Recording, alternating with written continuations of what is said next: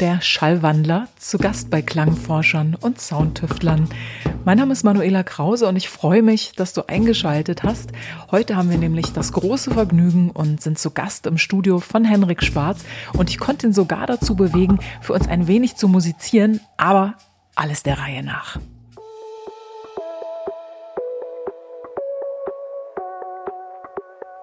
Henrik Schwarz kommt aus Süddeutschland und dort hat er auch seine ersten musikalischen Schritte als DJ unternommen.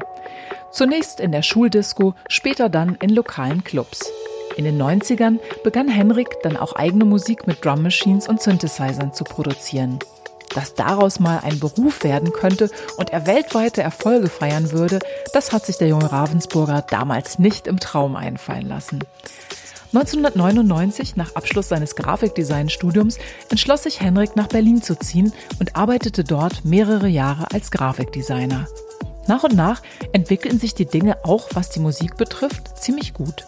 Sasse Lindblad veröffentlichte die erste Platte von Henrik Schwarz auf seinem Label Mood Music Records, eine 12-Inch mit dem Titel Supervision EP. Einer der Titel auf der Platte, Marvin, wurde von vielen DJs auf der ganzen Welt gespielt. Eine entscheidende Rolle spielte auch Giles Peterson vom BBC. Der spielte die Nummer in seiner Show und schon kamen die ersten Booking-Anfragen aus UK. Ein großer Sprung für Henrik und von diesem Moment an nahm alles andere seinen weiteren Verlauf. Der junge Producer erhielt erste Remix-Anfragen und begann nicht nur nach Großbritannien, sondern auch in andere europäische Länder zu reisen, um dort aufzutreten. Seine nächsten Veröffentlichungen, John bei Sunday Music und insbesondere Chicago bei Mood Music, wurden sehr erfolgreich. Und so fasste er irgendwann den Mut, das Grafikdesign an den Nagel zu hängen und sich von nun an ganz seiner Musikkarriere zu widmen. Eine weise Entscheidung. Heute ist Henrik Schwarz einer der angesagtesten Live-Acts in der Tanzszene und auch sein Talent als Remixer ist sehr gefragt. Walk a Mile in My Shoes für Cold Cut auf Ninja Tune zum Beispiel wurde zu einem der größten Clubhits des Jahres 2006. Im selben Jahr wurde Henrik von K7 gebeten, eine ihrer berühmten DJ Kick-Serien zu machen. Und das Ergebnis wurde als einer der Höhepunkte dieser Reihe bezeichnet.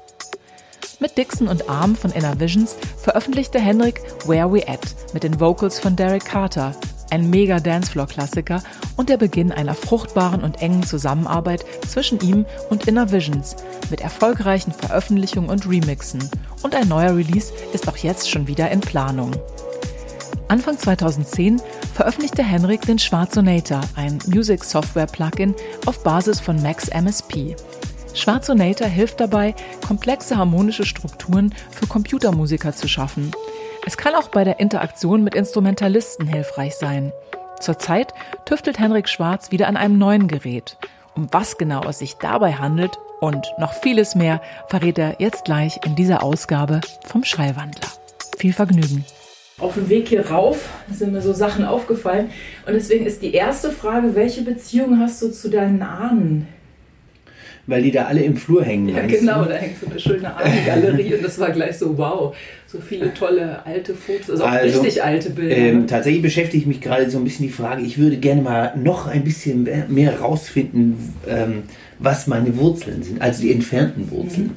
So, ähm, man kann ja jetzt so eine Gentests. Ja, genau, das habe ich gesehen, so äh, Fußballer machen das. Machen, auch genau, gemacht, und dann rausfinden, wo man herkommt. Äh, ähm, mein bester Freund hat das gemacht und hat da interessantes rausgefunden, halb schottisch, halb polnisch, ähm, was irgendwie eine Irrsinnsaussage ist. Also mich würde das total interessieren. Ich habe auch so, ähm, ich weiß auch gar nicht, ob das andere Menschen auch haben, wie so ähm, Erinnerungen an Orte, an denen ich nicht war. Okay. Und ich habe so das Gefühl, ich, ich weiß eigentlich sehr genau, wie es da aussah und ich bringe das sehr mit meinem Großvater in Verbindung, mit dem ich eh irgendwie viel äh, so verbinde. Ich wollte da gerne mal hinfahren an diesen Ort, aber ich weiß nicht genau, wo er ist und, und okay. mal gucken, ob es da vielleicht tatsächlich so aussieht, wie ich glaube, mich zu erinnern, obwohl ich nie da war. Okay, das heißt, ähm, du hast so ein Bild von einem Ort, du weißt auch, wie der heißt? Oder? Nee, nee ich weiß nicht genau, wie der heißt, ich weiß ungefähr, wo der ist, aber ich, ich könnte rauskriegen, wo das ist. Okay. Äh, mal gucken, also ist keine Ahnung. Auch in Deutschland? Oder? Es ist in Deutschland, ja. Okay. Also vielleicht ist es in Deutschland. Mhm. Eben deswegen wäre es so. auch interessant, irgendwie so diese längeren Wurzeln mal mhm. irgendwo zu erforschen. Wo kommt das alles her? Mhm. Hast du irgendwelche Vermutungen, was vielleicht so, weil du sagst eben, dein Freund hat so schottisch und hast du ähm, irgendwelche Ideen, nee, was bei dir noch so nicht, genetisch? Nee, nee. Also, also ich wäre gespannt. Es, es wäre mhm. wahrscheinlich eine Überraschung. Ähm, mhm. ähm, er hat dann, also als er das dann so für sich bekommen hat, äh, haben wir, waren wir uns auch beide einig, ja, das macht total Sinn. Mhm. Also es passt. äh, und, äh, aber davor wäre man natürlich nicht darauf gekommen. Ja, interessant. Mhm. Okay. Und jetzt hier unten, die hängen, die Bilder, das sind schon alles auch Verwandte von dir. Ja. Das ist alles so, also alles, ist wirklich eine richtige Ahnenreihe. Ja, ja, das hätte ja auch so aus dekorativen ja. Also nicht nur von mir, können, so, ähm, ähm, auch von meiner Frau. So, mhm. Das sind so die, die davor waren.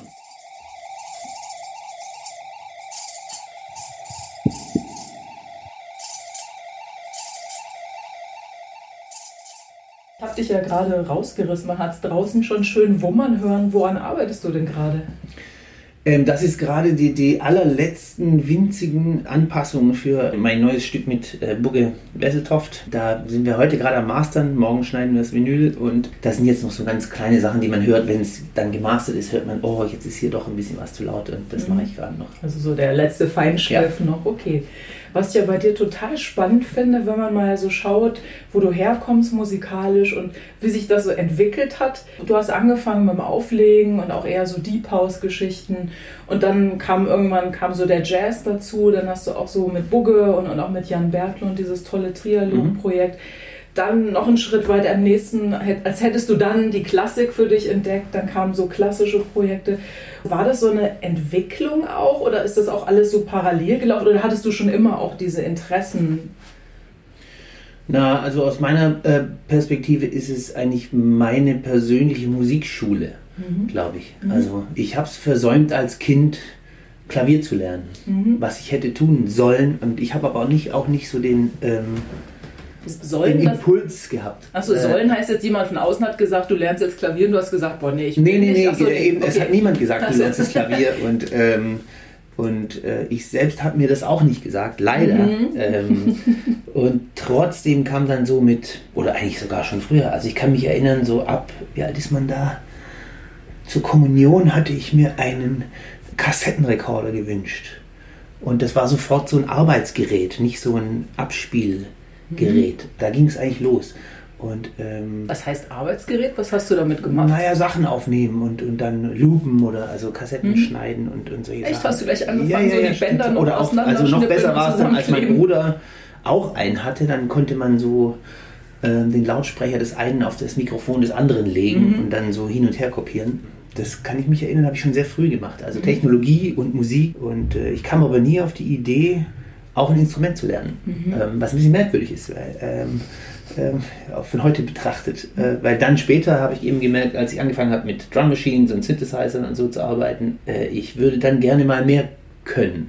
Also vieles autodidaktisch passiert, sehr mühsam teilweise, weil man eben, ich habe versucht, nur durch Hören hinter das Geheimnis zu kommen, so mhm. wie, wie Musik funktioniert, wie man die macht, wie man Akkorde baut und, und solche Sachen. Und, und also wirklich so ganz akribisch hast du das angehört und dann geguckt, okay, für den Akkord brauche ich den Ton, der ist falsch, aber der passt ja, noch ja, dazu. genau. Also äh, das ist sehr mühsam, mhm. also wenn man die Regeln nicht kennt. Ähm, mhm. Aber es geht einem natürlich auch irgendwie so in Fleisch und Blut über so ein bisschen. Das ist gut. Mhm. Aber ich fand es doof, dass das alles so unglaublich lange dauert. Also einen Akkord suchen und den nächsten suchen, fand ich ähm, also so vor zehn Jahren hatte ich dann so das Gefühl, so jetzt, also da hatte ich ja dann schon viel rausgebracht auch. Mhm. Ähm, oder vor, ja doch, vor, vor zehn würde ich sagen.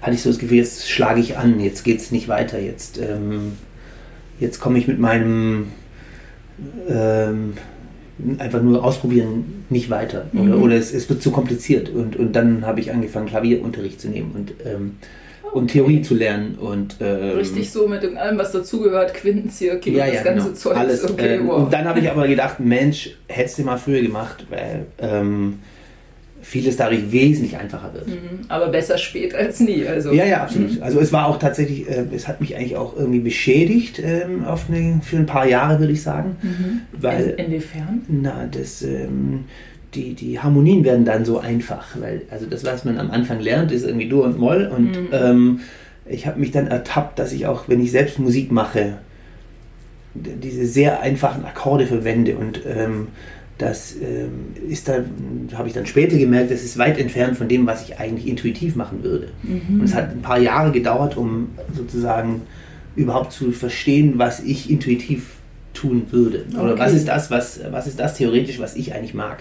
Ähm, Das stand So. ja eigentlich so dein neues, sag ich mal, dein neues theoretisches Wissen auch stand dir so ein bisschen im Weg, Total. oder? Ja, Mhm. also habe ich aber noch nicht mal bemerkt, weil ich mich so gefreut habe darüber, dass ich es hatte. Ja, klar. Und ähm, es ist auch schön, was Neues zu lernen. Also es war so ein bisschen, äh, ist eigentlich bis heute so, ich fühle mich wie ein Kind, wenn ich da lerne.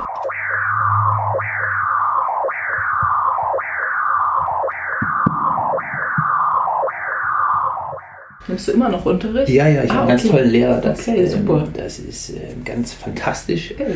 und äh, macht mir großen Spaß und ist immer wieder, gibt immer was hinein, was Neues, was mir unbekannt war. Und ja, das ist wie so, da macht jemand eine Tür auf in einem großen Haus und also ich kannte das Haus eigentlich schon, ich kenne mich so ein bisschen aus. Ähm, ich weiß, dass die Tür da ist. Ich weiß, ähm, wenn jemand die Tür aufmacht, weiß ich eigentlich sogar, was da drin ist, aber davor war die Tür trotzdem zu. Und das ist cool. Also so, das fühlt sich gut an. Und äh, also, weil es ist ja schon eine andere Herangehensweise auch, wenn du vorher, sag ich mal, nur am Computer gearbeitet hast, nur natürlich in Anführungsstrichen, und, und jetzt aber das Instrument dazugekommen ist, was du selber spielst, also der Computer ist auch ein Instrument, aber das, was du jetzt, sag ich mal, mit dem, was du auch lernst, mit diesem ganzen musiktheoretischen, wie hat sich deine Herangehensweise am Computer dadurch verändert? Ist es so, dass sich das gegenseitig auch beeinflusst? Ja, also jetzt so seit relativ neuem, so seit einem Jahr ungefähr, würde ich sagen, bin ich wieder frei ähm, in meiner Herangehensweise. Ähm, jetzt ist es so eine Mischung. Es kann sein, ich finde irgendwelche neuen Akkorde in der Theorie irgendwo und nehme mir die dann mit ins Studio und, und probiere mit denen dann so ein bisschen rum. Und ähm, trotzdem ist die Freiheit wieder da vom, vom, von früher. Also so einfach, einfach äh, trotzdem einfach alle Töne auszuprobieren. Okay. Also cool. so, jetzt ist es wieder okay, glaube ich. Es war eine Zeit lang war es ein bisschen schwierig, aber musste man erstmal dadurch. ja. Das kennt man ja auch wieder frei Leuten, ne, arbeiten. So. Die irgendwie lange gesungen haben und dann Gesangsunterricht nehmen. Also es war, war bei mir mal der Fall. Ich habe eigentlich immer gesungen und dann hatte ich Gesangsunterricht und es war eine Frau, die hat klassisch unterrichtet und meinte, ich würde der tolle Sopran werden und ich Ja. konnte dann gar nicht mehr normal singen und war dann so traurig, dann bin ich nicht mehr Genau. zum Unterricht gegangen und habe aber überhaupt nicht mehr gesungen, weil irgendwie man dann auch diese ganzen Sachen im Kopf ja, du hat sich kontrollierst davon, dann. ne, und, das willst, solltest du eigentlich nicht tun. das ja, ist weißt du? irgendwie voll Ja. schräg gewesen Absolut, auch. ja. Ne? Genau. Ja. Nee, aber interessant, cool. Also hast du praktisch so neue Horizonte für dich eröffnet, dadurch, dass du doch dich nochmal entschieden hast, auch dann zu lernen und auch, auch toll so spät, weil manche, es gibt ja Menschen, die vielleicht auch darüber nachdenken und Klavier zu spielen und denken, ach, jetzt ist eh schon so spät, jetzt muss ich nicht mehr anfangen. Ich meine, wie alt warst du, als du jetzt angefangen hast? Auch schon über 40, ne? Ja, ich glaube schon. Ja, cool. Ja, so 41, 42. Ja, Also lohnt sich also ich kann sehr trotzdem, ne? empfehlen anzufangen. ähm, für mich ist tatsächlich das Theoretische äh, sehr wertvoll, das Praktische, das kann ich nicht genau sagen, finde ich schon sehr frustrierend, wie langsam ich vorankomme. Ich glaube, das ist schon... Als ob es so beide Hände Ja, ja, also parallel das, der, das die motorischen Fähigkeiten Mhm. sind, äh, also man muss extrem viel, also ich zumindest muss extrem viel üben Mhm. äh, und das kann ich leider nicht, weil ich habe nicht genug Zeit. Ich, vielleicht, wenn man mehr Zeit hat, dann kriegt man das schneller hin Mhm. oder also ich bilde mir ein, dass, dass das Klavier mir eigentlich irgendwie nah ist, so vom, Mhm. als, als Instrument. Und trotzdem ist es Mhm. mühsam. Und, Mhm. aber, tr- aber eben, äh, so dieses, äh, dieses Kindgefühl ist, kann man nicht aufwiegen. Ähm, Mhm. Aber es ist was sehr ich gut. so habe, so während, während ich da lerne, das ist cool. Aber das ist generell gut, oder? Also ich meine, wenn du so mit einer, so kindlich, das hört sich jetzt für mich an, als ob du einfach so offen und neugierig bleibst, halt, wenn du rangehst. Weil manchmal, wenn man so das eher aus einer Erwachsenenperspektive betrachtet, dann wäre es ja so, das heißt, du weißt schon genau und es hat sowas abgeklärt und dann kann man vielleicht auch nichts Neues mehr entdecken, ne? Nee, ich finde es ich find's also total überraschend, ganz viel Neues, also irrsinniges Zeug. Ähm, ja, ich kann es sehr empfehlen, das Mhm. zu tun.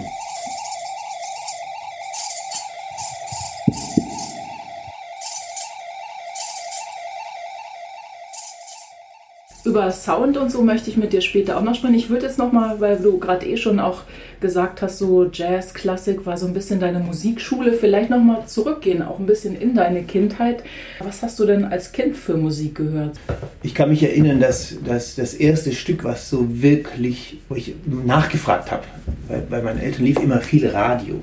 Und das erste, also zumindest das erste, was mich erinnern kann, war sozusagen mein erstes Lieblingslied. Das, das war äh, äh, Sex Machine von James Brown. Ich kann mich erinnern, im Auto lief das dann irgendwann im Radio und dann mhm. konnte ich endlich mal fragen, was ist das?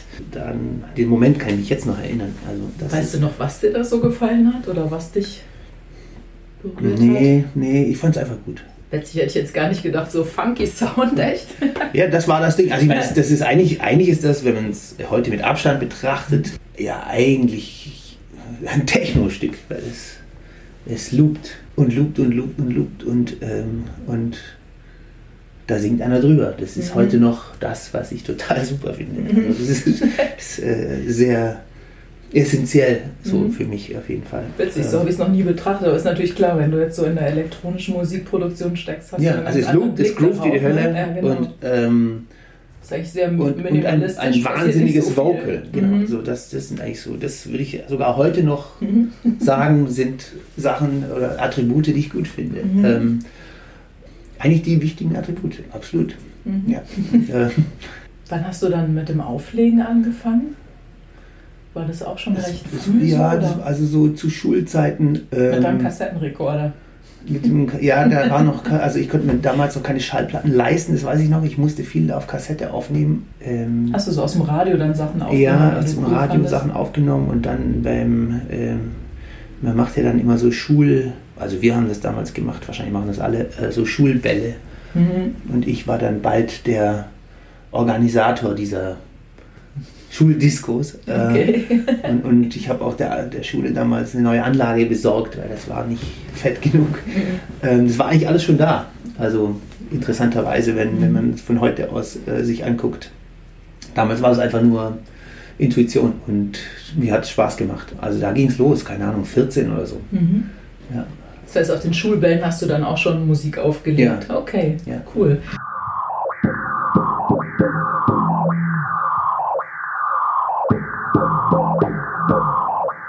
Du hast ja trotzdem erstmal Grafikdesign studiert, glaube ich, ne? auch fertig studiert. Und ja. hast du auch als Grafiker gearbeitet? Ja. Ah, okay. Und das heißt, das war erstmal auch überhaupt nicht so eine Berufsoption für dich? Oder hast du das schon Na, ich hätte, ich hätte nie gedacht, dass, dass, ich irgendwas mit Musik machen könnte. Aber es hat mich Hip-Hop interessiert. Darüber habe ich gelernt, dann Schallplatten zu kaufen, mhm. ähm, weil das war zu der Zeit absolut neu. Das, also ich musste immer nach Zürich fahren, um Platten zu kriegen, weil das, mhm. ähm, sonst gab es das nirgends zu kaufen. Warst ähm, du dann noch in Ravensburg? Ja, oder? Ah, okay. Hm. da war ich noch in Ravensburg. Und Echt bis nach Zürich? Warum Zürich? Da gab es irgendwie einen guten Plattendealer. da gab es sehr, sehr gute Plattendealer, ah, okay. ja. Ähm, und es war für mich so der naheliegendste, mhm. die naheliegendste Stadt. Mhm. Ähm, dann kam die, die Techno-Sache. Wir hatten einen ziemlich coolen Club da in, ähm, in der Stadt. Den gibt es heute noch. Und ähm, da gab es dann die ersten Techno-Partys und das fand ich sehr interessant. Aber ich hätte nie gedacht, dass für mich da irgendwie was draus werden könnte. Ich war dann so ein lokaler DJ da in verschiedenen Clubs und ähm, ich dachte aber damals auch, das war, wann war das? Mitte 90er würde ich sagen, ich dachte eigentlich, das war's dann mit Techno. Ich dachte, ich bin mhm. zu spät. Ja, mhm. weil die, also ähm, die Generation sozusagen der erfolgreichen DJs, die waren einfach so drei, vier Jahre älter als ich. Und also ich hätte damals nicht erwartet, dass, dass es das so lange geben wird, weil, mhm. weil bis zu dem Punkt gab es alle paar Jahre eine vollkommen neuartige Jugendbewegung mhm. und eine völlig neuartige Musik. Und mhm. Techno war auch ganz neu, aber ich hätte erwartet, nach fünf, sechs, sieben Jahren kommt dann wieder die nächste Sache. Mhm. Ähm, ist die nicht kam, passiert. Die kam nicht, genau. genau. Eigentlich bis heute nicht. Ja, eigentlich nicht, genau. Also mhm. keine revolutionär neue, andere Musik, die, der sich äh, alle wieder zuwenden. Aber ich hätte eh nicht gedacht, dass ich Musik machen könnte. Das wäre für mich, ich hätte mir nicht vorgestellt, dass man mit Synthesizern und einer Drum Machine, also die anderen haben das zwar gemacht, aber ich, ich hatte nicht also ähm, ich hatte nicht das Selbstbewusstsein, dass ich gedacht hätte, dass was ich da irgendwie hervorbringe, will irgendjemand hören. Das heißt, du ähm, hast schon für dich im stillen Kämmerlein musiziert? Ja, ja, ja. Im, im, ah, okay. Ich habe tatsächlich, ich habe dann angefangen, ganz langsam mir so ein bisschen Equipment zusammenzusparen. Und, weißt du noch, und, was das erste war, was du dir angeschafft hast? Ich hatte großes Glück, ja, eben weil das alles noch völlig unbekannt war. Ähm, ich wollte mir eigentlich ein Keyboard kaufen und dann äh, war ich bei irgendeinem so Typen da und der hatte da einen ganzen Keller voll mit Zeug. Und, ähm, und da lag auch eine 101. Mhm. Also eins der legendärsten Synthesizer, die man überhaupt besitzen kann. Und in Rot. auch noch, also schick. Sonderedition. Und, und ich habe dann diese Orgel gekauft damals und dann habe ich zu dem gesagt, ja und was ist da mit dem, mit diesem roten Ding da?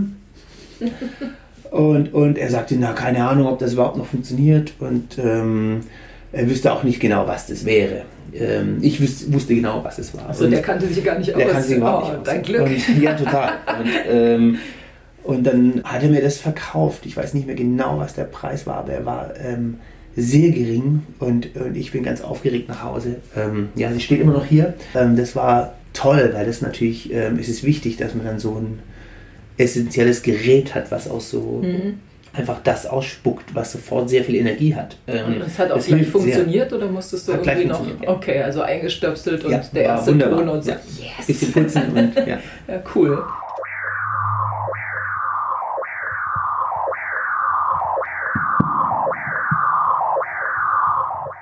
Wie bist du dazu gekommen, dann irgendwann zu sagen, okay, jetzt gehe ich raus mit dem, was ich tue? Also ja, ich habe ich hab dann Design studiert und habe nebenher aufgelegt und saß im Keller und habe meine eigenen Sachen produziert. Ja, wir haben da ziemlich viel so Partys gemacht, Leute eingeladen, mhm. andere DJs eingeladen und und irgendwann hatte ich, ähm, dann gab es CD-Brenner, dann habe ich mir eine CD gebrannt mit zehn von meinen Stücken und dann konnte man die so abspielen mit, mit so einem CD-Player, der dann neben den Plattenspielern stand. Und dann hatten wir irgendwann äh, Sasse zu Besuch, Freestyle Man von äh, Mood Music und, und ich war sein Warm-up-DJ. Mhm. Ähm, und er sagte, ich, ich habe eins von meinen Stücken gespielt, weil ich ausprobieren wollte, wie das klingt. Und er kam dann irgendwie am Ende des Abends zu mir und meinte so, du hast vorhin so ein Stück gespielt, was war denn das? Und dann habe ich gesagt, na, das, äh, das habe ich gemacht, ich wollte nur hören, wie es klingt. Und er sagte, das ist total super, gib mir die CD.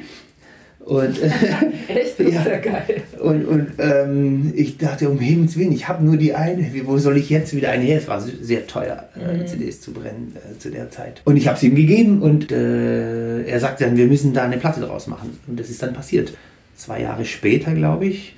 Und es war dann alles so gleichzeitig. Ich kam, ähm, äh, also ich habe das Design-Ding gemacht und das äh, war Grafikdesign eigentlich. Mich hat aber das Internet interessiert, was mhm. total neu war. Und dann bin ich zu so einer Internetagentur gewechselt. In Aalen waren die damals. In Aalen? Und, ja, Echt witzig. Ja, da wollte ich überhaupt nicht hin. Das war eigentlich noch, noch schlimmer als, als das, was davor also war. Einer von den Typen, der das Bergheim macht, der kommt auch aus Aalen. Echt? Also nicht Wer Micha, denn? sondern wie heißt er denn Norbert? gleich? Norbert, ja, Norbert. Tatsächlich? Norbert ist aus Aalen. Da muss ich nochmal mit ihm drüber reden. ja, das, das, hat er dir verheimlicht ja. bisher. Okay, das, also ich war auch nur ganz kurz da, mhm. neun Monate. Mhm. Dann, das ist aber ähm, lange ausgehalten. ja, dann, also dann stand ein Umzug nach Berlin an und mhm. ich habe sofort gesagt, ja, ich bin gleich bei den Ersten. Ähm, die mit umziehen und das habe ich dann auch gemacht. Und dann war ich hier und dann kam die Platte raus und das war alles gleichzeitig so ein bisschen ähm, und hier war ich dann plötzlich auch, ich war sofort total vernetzt mit allen möglichen Leuten, weil mhm. äh, das war auch sehr schön, weil zum ersten Mal dachte ich, Mensch, das ist alles gar nicht so schräg, was mhm. ich mache. Das ist ja gar, ich bin ja gar kein so ein äh, total durchgeknallter Freak, wie mir immer vermittelt wurde. Ähm, in Ravensburg. Ja, in Ravensburg. äh, hat Berlin das alles wieder so ein bisschen. Für mich auf jeden Fall total ins, ins Lot mhm. gebracht. Ja, mhm. also ich dachte so, ich bin doch total okay. Also mhm. scheinbar. Ja, ist gar nicht so schlimm, wie ich dachte. Und deswegen habe ich mich hier sofort total zu Hause gefühlt. Und du hast aber auch immer noch als Grafiker gearbeitet, oder? Ja, oder arbeitest du heute auch noch als Grafiker? Inzwischen nicht mehr. Okay, ähm, also jetzt schon lange nicht mehr. Mhm. Ähm, aber das war damals auch extrem interessant. Es war 99 die absolute Hochzeit des neuen Marktes. Es ging total ab. Die Firma hat sich irrsinnig entwickelt, für die ich gearbeitet habe und ist dann zwei Jahre später auch übel gecrashed und, äh, und ich bin damals ausgestiegen und habe selbstständig noch gearbeitet als Designer und mhm. oder Artdirektor für verschiedene Sachen und, und dann hat sich die Musik aber parallel so, dann kam die erste Platte raus und mhm. dann ja, dann kamen irgendwelche Booking-Anfragen plötzlich, ob ich irgendwie in London spielen wollen würde. Ach so, das, das, heißt, die kamen direkt von außen, hattest diese Platte raus und ja. das war wie so ein Türöffner. Es war erst, also, es war erstmal so England Anfragen. eigentlich, das waren ah, die ersten. So. Echt? Ja. Und wie war das so, das erste Mal dann in London? Na, das war natürlich äh, ultimativ aufregend. ähm, das ist schon schwer zu beschreiben, was man dann da denkt. Also Mhm. es ist natürlich eine Riesensache. Und für mich war es vielleicht nochmal besonders wichtig, eben weil, weil ich niemals gedacht hätte, Mhm. dass das irgendwie was sein könnte. Mhm. So. Deswegen habe ich auch gefragt, weil ich dachte, es ist ja ein Ding, wenn du dir ein Ziel setzt und sagst, so als nächstes möchte ich in London die Clubs rocken, aber wenn Ja. du eigentlich eh gar nicht denkst, dass du mit deiner Musik was machst und plötzlich zapp geht's los und dann Ja, also es ist so. Entwickelt so eine Es ist Eigendynamik über mich auch, ne? äh, hereingebrochen eigentlich so Mhm. ein bisschen. Und, ähm, und ich habe das auch lange nicht geglaubt. Ich habe noch eine ganze Weile an meinem normalen Job festgehalten. Der hat mir auch Spaß gemacht. Mhm. Ähm, Also ich habe dem nicht so richtig vertraut, lange Mhm. Zeit. Und, und dann aber habe ich irgendwann ging es einfach nicht mehr. Also Mhm. ich wollte das alles gut machen, was ich mache. Und dann irgendwann war ich an einem Punkt, wo ich feststelle, wenn ich jetzt äh, die Musik nur auf Halbgas mache und das Design auch, dann leidet beides. Mhm. Und, ähm, praktisch so einen Fokus zu setzen Ja. und sich so voll auf eins zu konzentrieren. Ne? Hat sich ja dann gelohnt. ja.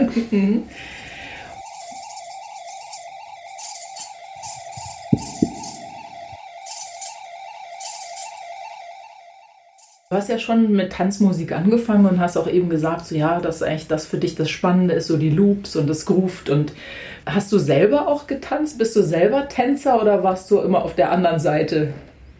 Ich habe auf jeden Fall auch getanzt. Also warst du selber auch Raver? Raver würde ich nicht sagen. Mich hat Musik schon immer sehr berührt. Und aber was ich schon auch sagen kann, ich fühlte mich immer hinter den Plattenspielern wohler als auf der Tanzfläche. Ich weiß nicht genau, warum das so ist. Da, das ist irgendwie mehr mein Zuhause. Ich bin da sehr gerne dabei. Ich finde die Atmosphäre immer bis heute absolut besonders. Aber für mich ist auf jeden Fall der Platz hinter dem DJ-Pult. Das ist für mich, ich, ich weiß nicht, ich kann da nicht, ähm, ich krieg's nicht ganz so hin, so ganz wegzuschalten. Mhm, kann ich gut nachvollziehen. Mhm.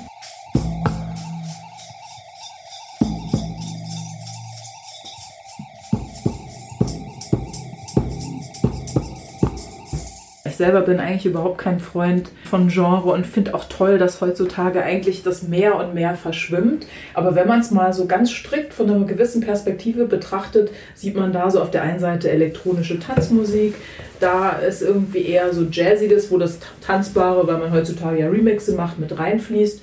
Und dann irgendwie gibt es halt noch die eher, ja, fast so Avantgarde, klassischen Projekte, das, was du auch die letzten Jahre gemacht hast. Wie wichtig oder welche Bedeutung haben für dich Genre und Grenzen? Ist das so, dass du das auch so unterschiedlich betrachtest oder ist das alles nebeneinander? Verschwimmt das für dich so? Wie ist da deine Herangehensweise? Na, ich bin nicht so wirklich strategisch unterwegs, glaube ich. Ich äh, purzel eher so durch die Gegend. Da, es bricht eher über mich herein. Okay, Ähm, also du überlegst dir nicht, jetzt wird es mal Zeit, jetzt habe ich den Jazz über, jetzt brauche ich mal ein bisschen Klassik Nee. und dann hörst du dir ein paar Nee, Klassik gar nicht. Also das passiert eigentlich alles irgendwie immer. Okay, ich, ähm, es, es geht einfach nur weiter. Also ich Mhm. glaube, das ist mein Ansatz. Ich gehe weiter und wenn dann irgendwas ich aufpicke, was ich gerade interessant finde, dann Mhm. äh, gehe ich dahin und dann mache ich das und dann gucke ich, was passiert. Und das kann dann, also meistens ist das schon sehr, ähm, ich will dann schon auch viel wissen und viel ausprobieren und ja, kann, deswegen kann es sein, nicht, der, der Weg ist nicht wirklich gerade. Also Mhm. der, ist, der schlägt schon Haken, aber das folgt nicht wirklich einem Plan. Also, Mhm, Okay. Und hörst du auch selber Musik? Also hast du Zeit noch, wenn du, weil du bist ja viel auch am Produzieren, hast du Zeit noch Musiken zu erforschen und Musik anzuhören? Oder ist das so ein Teil, was du so in deinem Tagesablauf eh drin hast? Täglich eine Stunde Musik hören, keine Ahnung. Gibt ja Menschen, die sich so Listen machen, so was für einen Raum nimmt es ein? tun. Ähm, auch das hängt total davon ab, was mir gerade so widerfährt. Also ähm, Mhm. auch das folgt keinem Plan. Es kann sein, ich entdecke was und dann will ich das wissen und dann höre ich mir das alles an, soweit ich äh, Zeit habe. Mhm. Ähm, also ich bin aber auch viel unterwegs und da findet man eigentlich schon Zeit, Sachen anzuhören. Also ich, ich fülle mir dann irgendeine riesenhafte Playlist mit allem Möglichen und die höre ich dann durch. So, ja. Und was ist das, was dich so am meisten reizt? Oder was, was ist primär das, was dich antriggert? Sind das eher, sind das Rhythmen oder kann, können es unterschiedliche Sachen sein? Ist es der Sound oder Klang? Naja, also ähm, ich denke mal, das ist vielleicht wie bei jedem anderen Musiknerd auch. Also man, man freut sich dann, wenn man was findet, was einen erreicht. Und das ist eigentlich nicht so, ist überhaupt nicht getrieben von Rhythmus oder so. Also Mhm. es ist halt irgendwie, man hat, glaube ich, eine Lücke im Kopf und dann kommt eine Platte, die da reinpasst. Mhm. So, und da ich viele solche Lücken habe, Mhm. also ähm, gibt es eben mal sowas und dann wieder was Okay. anderes. Und dann, Mhm, also okay. das ist wie so, und es begegnet mir dann, äh, keine Ahnung, ähm, vielleicht hat es auch damit zu tun, was man gerade, in was für einem Zustand man gerade Mhm. steckt oder so, dann passen eben manche Sachen. Mhm. Und, ähm, Wie so eine Art, also so praktisch dieses Resonanzgesetz, oder? Du bist gerade in irgendeinem Thema, weil es ja Genau. zum Beispiel, was weiß ich, wenn du dich jetzt gerade nur als Beispiel, du würdest dich jetzt mit roten Stühlen beschäftigen, weil du sitzt da gerade auf so einem schönen Ja. Plötzlich siehst du überall rote Stühle oder irgendwelche, die auch noch dazu passen. Ne? Ja. Vielleicht ist es bei der Musik ja so ähnlich, wenn du an irgendwas arbeitest und da in dem Thema schwingst, dass dann Sachen irgendwie dazu poppen oder so. mhm. Ich fand bei deiner, also jetzt speziell bei diesem letzten C, was CCNYK? Ja, genau, ich kann mir das mal nicht merken. Ist das auch so ein Abkürzel für so ein Farbcode? Ja. Ach so, okay.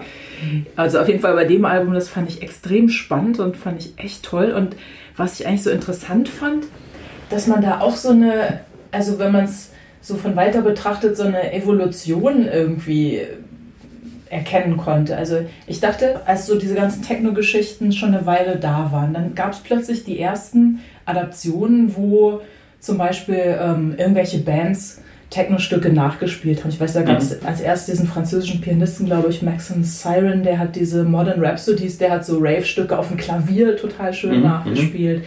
Weiß nicht, ob du den kennst. Oder dann gab es mal diese Williams Ferry Brass Band, die haben so ein ganzes Mhm. Album gemacht, so Acid Brass, auch nur mit so Acid-Nummern, so 808 und aber alles mit Big Band, das war auch geil. Dann irgendwie im nächsten Schritt waren dann so Brandbrauer Frick, die haben sich irgendwie ein klassisches Orchester hingesetzt und haben direkt irgendwie für die Musik geschrieben, die aber so klingt wie Techno. Mhm. Und, und deine Musik ist eigentlich jetzt nochmal einen Schritt weiter, ähm, weil du irgendwie auch mit diesen Möglichkeiten, die die elektronische Musikproduktion dir bietet, eine ganz andere Herangehensweise hattest, wie du mit dem Orchester gearbeitet hast. Ist das auch was gewesen, was du so, was du dir vorher überlegt hast? Oder ist es, wie du eben gesagt hast, auch wieder so entstanden? Also wie, wie bist du in diese Idee gekommen, jetzt also so zu arbeiten, wie du mit dem Orchester gearbeitet hast? Na, ähm, ich, ich finde es extrem schwierig, da ähm, gleich so ganz viele sehr große Schritte zu machen, weil, weil man, also gerade mit dem Orchester wusste ich gar nicht so richtig, was auf mich zukommt. Ich wurde von äh, einem Orchester gefragt, mit denen ein Stück oder eine Stunde irgendwo äh, zu performen. Und, und ähm, Das war die erste Berührung sozusagen. das war die erste Orchester, Berührung, okay. genau. Und da musste ich äh, relativ, also das war eigentlich gar nicht meine Idee. Ja, das okay. ähm, Da kam es wieder von außen. ja, aber natürlich hat, trägt man immer so, wenn man, wenn man dann mit Musik arbeitet, klar denkt man, wow, irgendwann mal so eine Orchestersache wäre natürlich schon auch super, aber das Mhm. ist ein Traum und man weiß nicht, äh, ob die jemals, ob da jemals was draus wird. Dann wurde ich gefragt, was zu machen und, und was ich ganz schrecklich fand immer, ist, wenn dann so klassische Musik mit Beats oder so. Ja. Also Mhm. So Toccata oder gab es ja, schon mal so in den ja, 80ern oder so Für mich so Bach mit Rondo so- Veneziano Ja. hat sozusagen Oh, die fand ich als Kind aber ganz toll. Gut zum Einschlafen auf dem Walkman gehört, aber heute geht das natürlich Ja, aber das war natürlich nicht. irgendwie so äh, Rock mit äh, Klassik. Ähm, und, ähm, und ja, ich hatte, ich hatte so ein paar Sachen gehört, eben Mhm. Kickdrum und Orchester und, und das fand ich grauenhaft. Also äh, auch heute noch Mhm. sehr schwierig zusammenzukriegen. Und deswegen habe ich gleich gesagt, ja okay, aber ich mache nicht hier so DJ und Orchester, das finde ich furchtbar. Wir müssen was schreiben, sonst will ich das nicht machen. Mhm. Und dann waren die da ganz offen und haben mir irgendwie einen super tollen Arrangeur äh, geschickt. Ja, Weil ich hatte damals gar keine Ahnung. Und dann habe ich mit dem diskutiert und War das gesagt, noch vor deinem Klavier- und Harmonieunterricht? und da Oder? fing es, glaube ich, gerade so Okay. an. Ähm, und, und dann habe ich mit dem diskutiert, was man vielleicht machen könnte. Und dann haben wir eben zehn von meinen elektronischen Stücken umgebaut, ähm, Mhm. sodass sie von einem Orchester spielbar sind. Aber schon auch ähm, nicht nachgespielt, sondern also eher so die Konzepte dahinter. War das das Scripted Orchestra-Album oder Ähm, noch davor? Das war davor, das war Mhm. Instruments. okay. Ähm, und das fand ich alles sehr spannend, aber ich fand doof, dass ich so wenig Einfluss hatte. Mhm. Also ich konnte beschreiben, was ich machen will und dann wurde das ausformuliert und dann, dann also wir haben es auch simuliert und es war okay, aber als Schritt schon wichtig, aber ich hätte gerne mehr auf die ganzen Farben irgendwie Einfluss genommen. Mhm. Und dann ähm, kam kurz danach kam das Metropol-Orchester und die, haben, die hatten dann so einen Kompositionsauftrag und haben gesagt, so, jetzt schreib mal, schreib mal wirklich direkt für uns, ohne dass, nicht, äh, ohne dass vorher es schon elektronische Musik gibt. Und das ist natürlich irgendwie ein Traum. Ähm, da hast du Noten geschrieben? Da habe ich dann äh, mir das gesamte Orchester nachgebaut im Computer. Okay, krass. Und hab, voll der Aufwand. Ja, es war extrem aufwendig. Also jedes, jede einzelne Stimme. Aber dadurch äh, habe ich dann auch verstanden, warum so viel so im schief geht, wenn man einfach elektronische Musik vom Orchester spielen lässt, weil das ist einfach viel zu flach. Also du, ähm, wenn wir einen Klang haben, dann, dann äh, spielen wir einen Akkord und der Synthesizer macht da einen sehr komplexen Klang draus. Mhm. Ähm, und, und Sounddesign-mäßig, das können die Elektroniker ja ganz gut. Also mhm. eigentlich, eigentlich strukturell sehr einfache Musik äh, wahnsinnig toll klingen lassen. Mhm. Und, und dann wird da auch. Einfach durch die technischen Möglichkeiten auch, ja, was du da modulieren ja, also kannst. Und auch, ja, genau, ne? weil sich schon was bewegt. Also das mhm. ist schon eine komplexe Sache am Ende.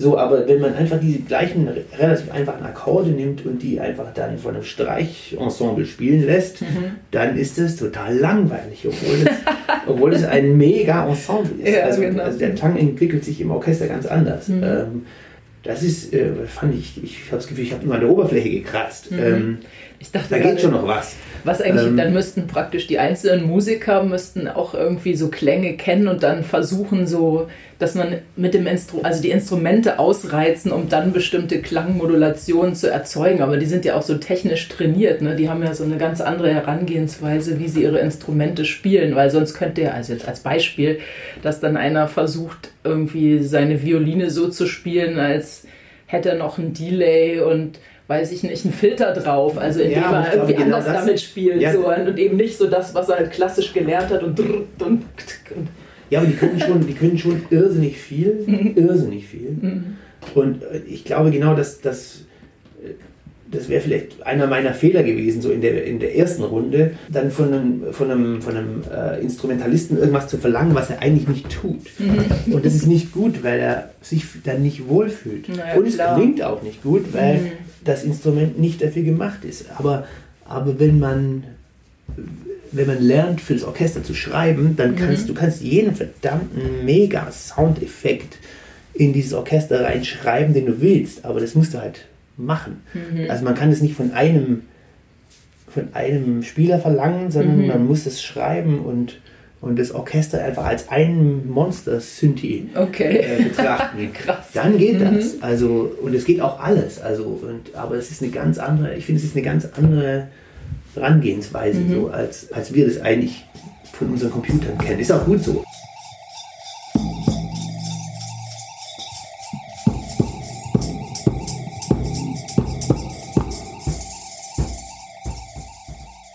Und ist es erstmal jetzt für dich dieses Thema abgeschlossen oder arbeitest du nach wie vor mit Orchestern? Also das ich letzte Album nicht. ist ja noch nicht ähm, so lange her. Also so lange her, genau. Ähm, Gibt es da auch noch mal, tretet ihr damit noch auf oder ist das? Also mit dem Orchester treten wir jetzt gerade nicht mehr auf. Äh, da haben wir aber schon auch, keine Ahnung, sieben, acht oder so Auftritte gespielt und ich war damals sehr radikal in meinem Ansatz so für mich. Ich wollte keine Elektronik da drin haben. Mhm. Ich wollte einfach nur schreiben. Und, und eigentlich war es mir schon unangenehm, mit auf der Bühne zu sein. Äh, musste ich aber. Äh, oder sollte ich. Äh, okay.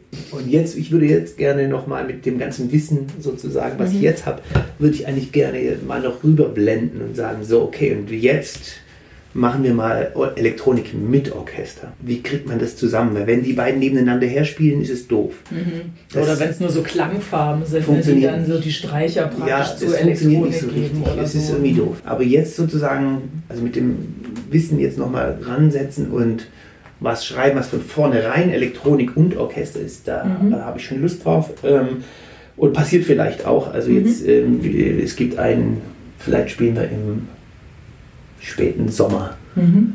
Ja. Okay. Also da, das, da ist noch ganz viel Raum nach es, oben. Es, es gibt gerade äh, die Idee für ein neues Projekt. Okay, super. Ist in Arbeit. Okay, cool. Was eigentlich auch spannend ist, wenn man dich jetzt so hört und du das so erzählst, das eigentlich so, das klingt halt so, als ob alles, was du tust, dann auch wieder, du lernst dadurch, dass du was machst und dann geht dadurch, dadurch ist der nächste Schritt dann auch wieder möglich, oder? Wie du sagst, zuerst das erste Album mit den Instruments war ja. so und dann eins danach ist schon wieder eine Evolution und jetzt würdest du wieder neu rangehen. Also ist es auch so ein kontinuierlicher Prozess von, von Ausprobieren, Fehler machen und dann ja. weitergehen, weil man das gelernt hat. Also, genau, ich arbeite. Also, also, also so, genau. so sehe ich das. So ja, okay. Ja.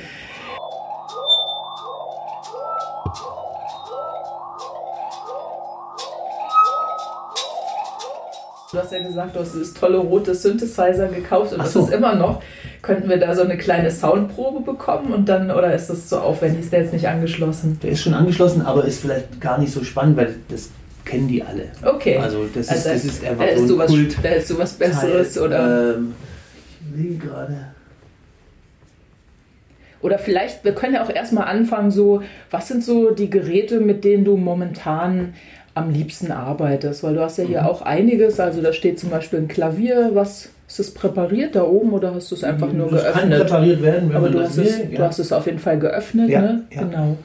Und dann steht da drüben alles Mögliche an Elektronik. Aber was sind so die Sachen, mit denen du also was ich zurzeit arbeitest? Was ich zurzeit, also jetzt, ich bin jetzt endlich ganz glücklich mit meinem Studio hier, weil es gab vor knapp einem Jahr, glaube ich, jetzt so eine technische Innovation, auf die ich sehr lange gewartet habe, und zwar Ethernet Audio. Mhm. Also Audio äh, über Ethernet und ähm, Ach, weil du dann nicht mehr die Latenzen hast oder was? Die Latenzen sind eh gering, aber, aber was dadurch gut ist, ich kann überall, wo ein Gerät steht, eine Soundkarte hinstellen. Also oder viele. Mhm. Also viele Wandler, ähm, die überall jetzt hier im, im ganzen Raum verteilt sind. Da wo die Geräte sind. Und ähm, die ganzen Hardware-Geräte, die da so stehen, also da stehen gar nicht so wahnsinnig viele, aber ein paar ausgesuchte Kompressoren. Vor allem Kompressoren finde ich wichtig, ähm, weil die alle eine andere Farbe haben. Mhm. Also Hardware-Kompressoren. Ähm, ja, auf jeden Fall. Ja, Hardware-Kompressoren, weil ich finde, ich kenne keinen Software-Kompressor, der. Nein, nicht keinen. Es gibt ein paar ganz wenige, die das tun, was die Hardware eigentlich tut. Mhm. Also nämlich Dinge festzurren da irgendwie. Mhm. Ähm, Hast du einen also Lieblingskompressor, mit dem du arbeitest, oder?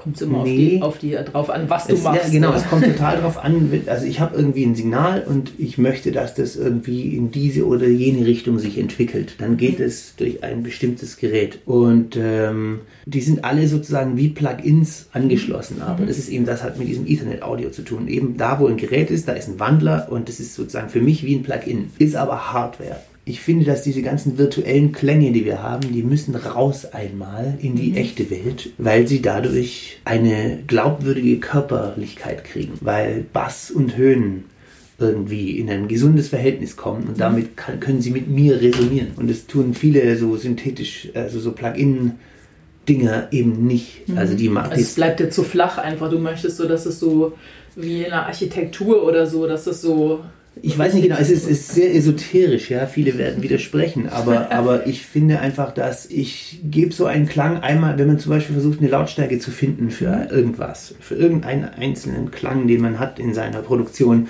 man findet die Lautstärke nicht, ja, wir, also wir arbeiten hier mit der Maus in 0,3 Dezibel Bereichen und, und denken, ja, jetzt noch ein bisschen lauter, ein bisschen leiser, hm, keine Ahnung, ähm, dann geht es einmal durch so ein Hardware-Gerät und plötzlich kannst du dich bewegen wieder. Also mhm. ähm, das, ob das jetzt 3 dB mehr oder weniger ist, ist fast egal.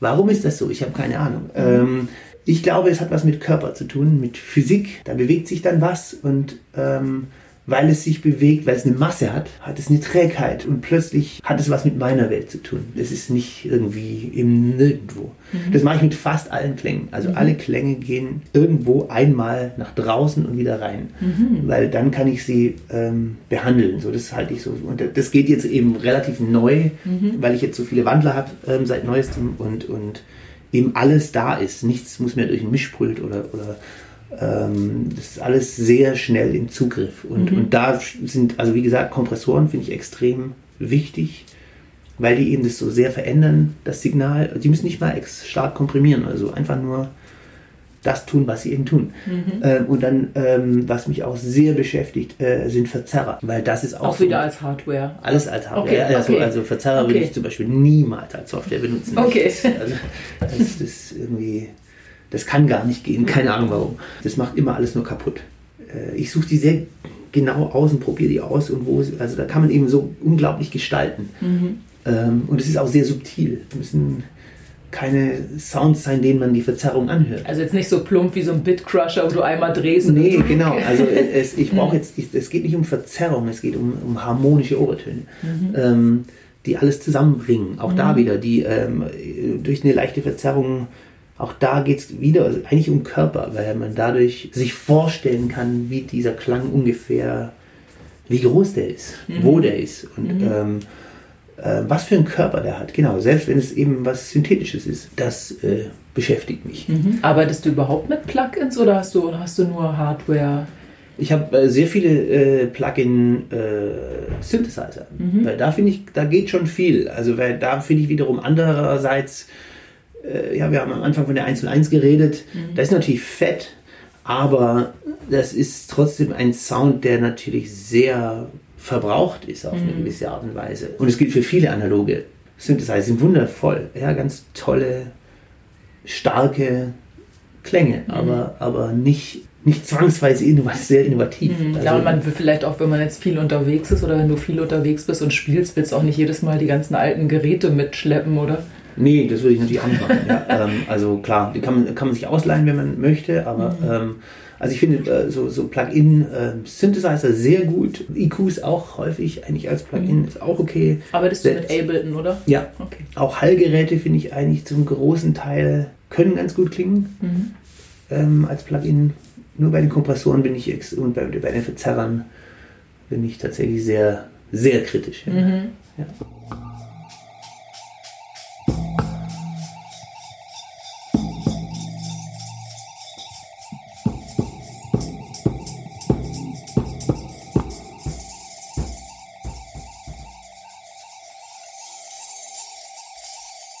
Wenn du jetzt nicht gerade wie hier jetzt im Feinschliff sitzt und was fährt so ein typischer Studiotag, wo jetzt eigentlich noch alles offen ist? Wie sieht so ein sieht das für dich aus? Womit würdest du anfangen? Was würdest du machen?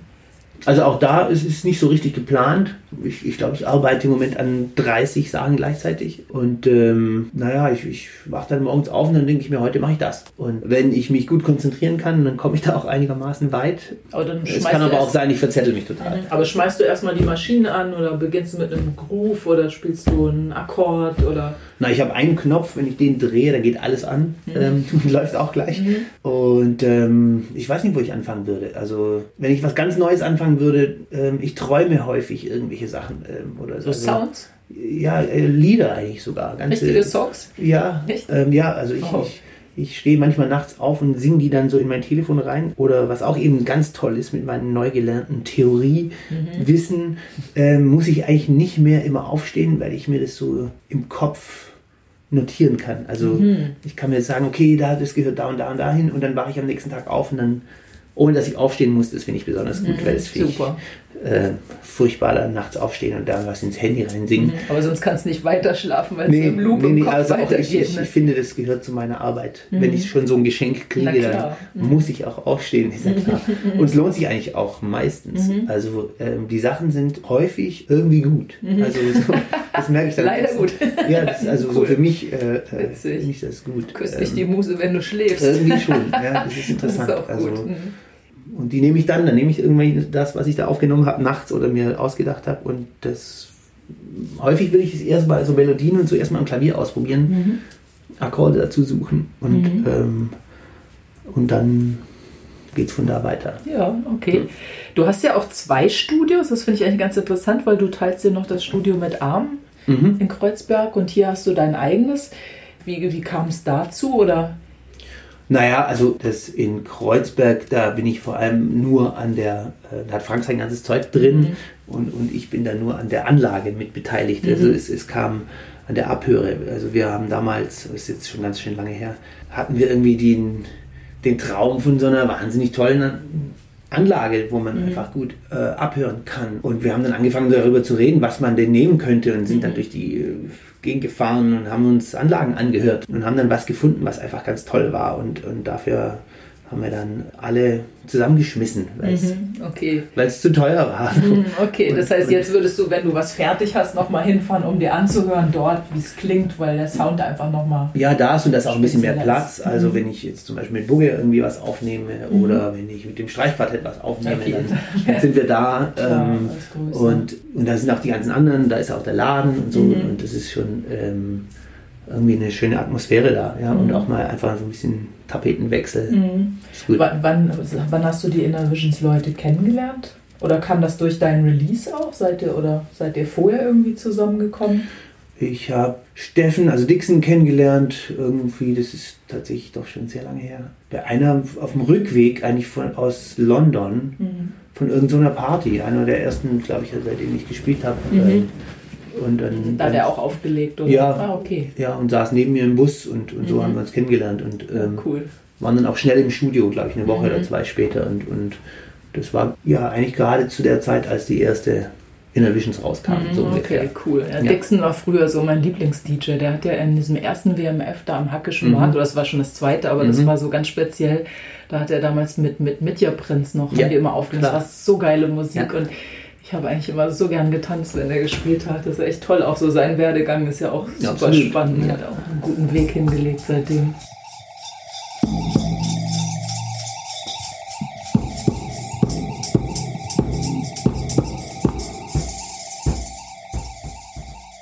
Könnte ich zum Abschluss oder könnten wir zum Abschluss irgendeine kleine Soundprobe bekommen, irgendwas von dir, was von dir hören? Klar. Das wäre Also toll. irgendwas- Also, wenn, wenn, weil ich dachte einfach nur, weil da stehen so viele schöne Geräte und es wäre so toll, einfach mal so Henrik Ach in so, Aktion, irgendwas, Sound. irgendwas. So, okay. Also, Äh, so, ich glaube, das wäre toll. Mir fällt da jetzt eins, können wir vielleicht noch erzählen. Ja, Ähm, wenn dir noch was für deine. Technik-Nerds. Ja. Ähm, das würde ich sogar gerne erzählen. Ja, ähm, also, weil ich bin so ein bisschen gelangweilt von. Vorhin waren wir bei den Klangerzeugern, Mhm. äh, den Software-Klangerzeugern. Die sind schon okay, aber auch da finde ich, dass so jetzt seit, seit zehn Jahren ungefähr, ja, inzwischen sind es fast zehn Jahre, glaube ich, keine revolutionären neue Klangerzeuger mehr auf den Markt kamen. Das letzte, an was ich mich erinnern kann, ist irgendwie Massive äh, von Native Instruments, ähm, ab der erste.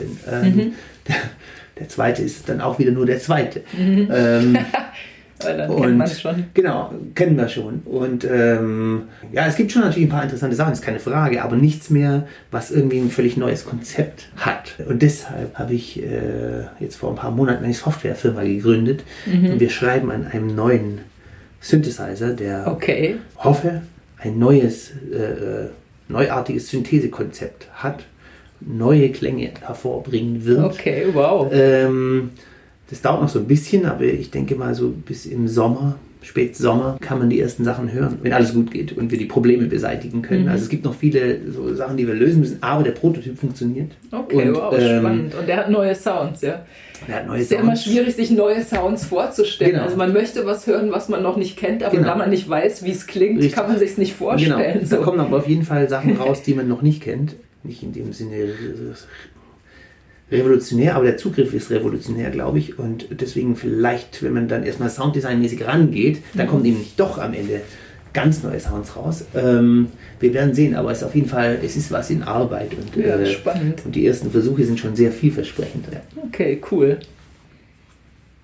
Äh, das wollte was hören. Leider kann man aus dem Prototyp noch nichts hören. Wir wollen ja auch die Überraschung nicht vorwegnehmen. Wow, da steht echt total viel Zeugs. Spielst du Cello auch und Gitarre und so? Na, wenn es nötig ist. Ja? Also, Ich Okay. will nicht sagen, dass ich das spiele, aber, ähm, Aber du könntest, aber als wenn du Klangquelle ist es ähm, interessant. Auf Okay. jeden Fall. Rhodes, klar. Ja, Hier haben wir ein paar Mooks. aber jetzt frage ich mich gerade, was ich da nehmen könnte. Ähm, Oder du könntest für uns auf deiner Zither spielen, die habe ich gerade entdeckt. das ist ein, ähm, ein ähm, ja, das ist ja so Oder ein Akkord- Hackbrett, ein, oder? Das ist ein Akkord, wie heißt denn das Ding nochmal? Das hat so einen ganz komischen Namen. Also man kann da Akkorde drücken und dann, Ah, okay. ja, müsste man aber stimmen. Okay, na okay, das wollen wir auch nicht. Das ist zu aufwendig. Ja.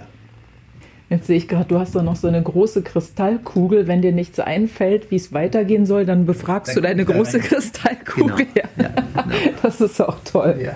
Super. Eigentlich passt die sehr gut zu den, ähm, zu den sich, sich drehenden Weltkugeln. Genau, die sind cool. Mhm.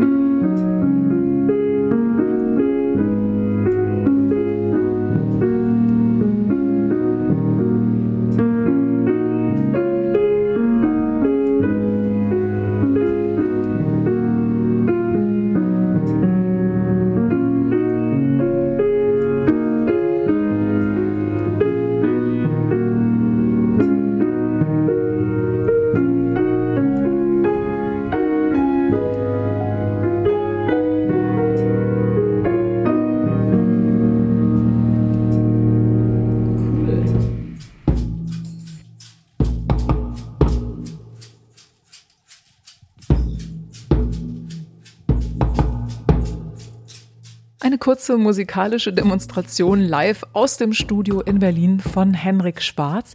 Der Sound war in echt natürlich nicht so mumpfig. Das liegt an den starken Resonanzen. Ich habe nämlich mein Aufnahmegerät in guter Absicht direkt auf den Flügel gestellt. Das weiß ich also dann fürs nächste Mal auch besser.